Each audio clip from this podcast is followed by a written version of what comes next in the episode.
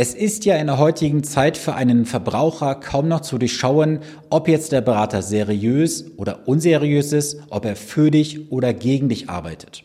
Und da ich in den letzten Wochen über Social Media und auch per E-Mail ein paar Fragen bekommen habe, habe ich mich dazu entschlossen, einfach mal heute ein Video dazu aufzunehmen, um diese Fragen zu beantworten. Denn es war häufiger die Frage, da gibt es ein Profil bei Instagram, bei Facebook, ein LinkedIn-Profil, ein YouTube-Kanal. Wie ist eine Einschätzung dazu? Woran erkenne ich einen guten, einen weniger guten Berater? Und ich möchte das heute einfach mal hier in diesem Video veröffentlichen. Wichtiger Hinweis zu Beginn, ich möchte niemanden persönlich angreifen, der der Finanzbranche arbeitet. Das, was ich sage, sind rein objektiv und subjektiv meine Meinungen. Und wenn du dich angegriffen fühlst, du weißt ja, dann sollte der Schuh dir auch entsprechend passen. Der Punkt Nummer eins, den ich dir mit auf den Weg geben kann, woran du einen guten von einem weniger guten Berater erkennst, ist das Thema Zielstrebigkeit. In erster Linie sollte der Berater für dich da sein und das Ziel erreichen, dass du deine finanziellen Ziele erreichst. Es ist ja oft das Problem, dass einfach wild investiert wird in irgendwelche Finanzprodukte, ohne mal zu hinterfragen, ob diese Produkte überhaupt zu deinem Ziel führen, nämlich zu deinem Endziel. Und da sind wir auch schon wieder bei einem Punkt, was ich gerade gesagt habe, nämlich das Thema Endziel. Viele schauen immer nur auf das Endziel, aber nicht mal auf die Etappenziele zwischendurch. Es ist wichtig, auch Etappenziele zu setzen und diese sollte dein Berater dir auch auf jeden Fall aufzeigen können, weil es bringt da nichts, wenn du sagst, ich möchte ein Ziel in 30 Jahren erreichen, du in 30 Jahren an dem Punkt angekommen bist vom zeitlichen Kontext her und dann feststellst, oh Gott, das Ziel habe ich gar nicht von der Größenordnung her erreicht. Deswegen ganz wichtig, das Thema Zielstrebigkeit, Etappenziele und Endziel. Der Punkt Nummer zwei, der gute Berater weiß auch, dass es mit dir kein finanzieller One-Night-Stand ist. Ich weiß, es gibt da draußen einige Marktbegleiter, Marktteilnehmer nenne ich sie mal einfach, die gehen raus, rufen da irgendwelche wilden Honorare und Vergütungen auf, was ich da teilweise schon gesehen habe. Und da kann ich sagen, das ist ein finanzieller One-Night-Stand. Da möchte jemand mal so richtig schön Kasse machen, dich abziehen und am Ende bist du einfach nur eine Nummer im System. Und das sollte auf jeden Fall nicht der Fall sein. Es gibt unterschiedliche Gebührenmodelle, wie man arbeiten kann, über kleine Pauschalen, über Monatspauschalen, über Service-Fees, über was auch immer. Wichtig ist, es muss alles immer im Kontext zu der Summe letztendlich passen.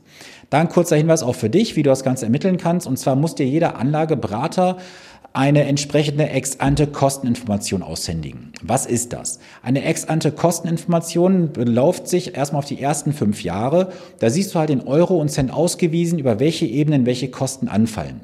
Fangen wir mal ganz oben an. Welche Kosten fallen auf der Depotbankseite an? Was hast du für Kosten für das Thema Transaktion? Was hast du letztendlich an Kosten für das Finanzinstrument? Hast du einen Ausgabeaufschlag zu bezahlen? Hast du ein Honorar zu bezahlen? Depotgebühren?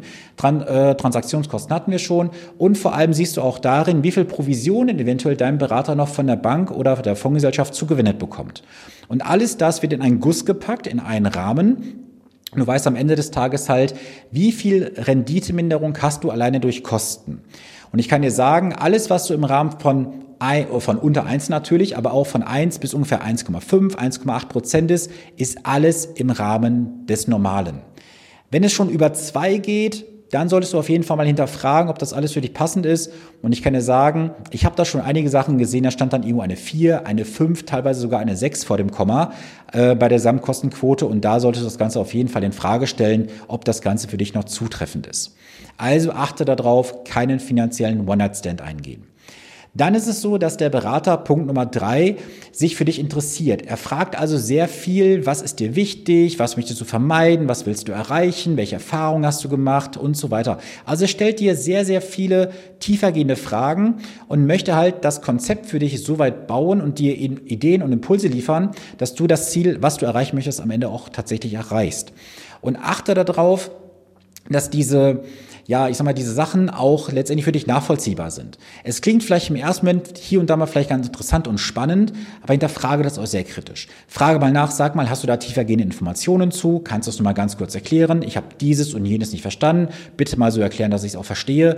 Weil oft ist es so, dass sich viele halt hinter fachchinesischen Wörtern verstecken, um einfach den Kunden totzuschlagen, nach dem Motto, ach Gott, ich verstehe das eh nicht, ich mache das jetzt mal einfach. Und das ist ein ganz großer Trugschluss. Also es sollte für dich einfach auf einem Internet intellektuellen Niveau sein, was du auch verstehst. Der Punkt Nummer vier, deine persönlichen Ziele sollten wirklich erreicht werden. Und wie kannst du das messen? Ganz einfach, bevor du letztendlich von dem Berater einen Anlagevorschlag bekommst, sollte er erstmal mit dir viele Sachen besprechen. Was hast du für Erfahrungen gemacht in der Vergangenheit? Hast du irgendwelche und dann äh, Finanzprodukte, die mit eingearbeitet werden müssen. Und achte auch darauf, dass wenn du davon Gebrauchs machst, dass du deinem Finanzberater andere Sachen offenlegst, dass wenn er dir dazu sagt, hey, das ist gut, das ist schlecht, wir sollten das kündigen, hinterfrage das bitte mal kritisch nach dem Grund. Ich kenne oft diese Fälle, dass pauschal gesagt wird, ach, wir stellen das mal beitragsfrei, das kündigen wir. Es wird aber am Ende des Tages nie eine genaue Analyse gemacht, warum das so ist. Du vertraust auf dieses ganze Thema, ja, ich stelle es beitragsfrei, stellst vielleicht nach ein paar Jahren fest, das war damals keine gute Entscheidung gewesen. Und sowas kannst du dann am Ende des Tages nicht mehr revidieren. Deswegen achte bitte darauf, dass alles, was du dann an Empfehlungen bekommst, auch entsprechend schriftlich dokumentiert wird und dass dir auch belegt wird, warum du das tun solltest. Dann ist der Punkt Nummer fünf bereits vorhanden. Und zwar setzt dein Berater realistische Ziele bzw. realistische Erwartungen besser gesagt. Niemand als Berater macht eine Rendite. Das ist völliger Blödsinn. Das wird zwar umgangssprachlich gern so gesagt, aber kein Berater macht eine Rendite. Die Rendite macht der Markt.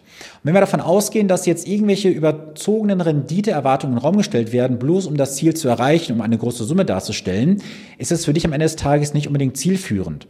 Denn man sollte hier immer mit einer realistischen Rendite rechnen und das Ganze auch bewusst entweder vorkosten oder nachkosten. Je nachdem, wie man das Ganze in der Planung aufbaut, sollte es auf jeden Fall den normalen Rahmen nicht überspringen.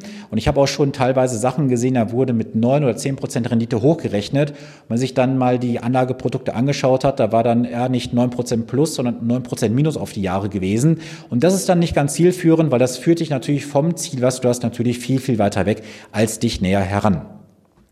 Und das nächste, das ist Punkt Nummer 6, das Thema Disziplin. Es gibt ja Finanzberater, die haben alle zwei, drei Jahre irgendeine neue Sau, die durchs Dorf getrieben wird. Dann ist es mal diese Anlagestrategie, dann ist es diese, dann kommt ein neuer Fonds auf den Markt. Das ist die ultimative neue Strategie, die muss jeder haben.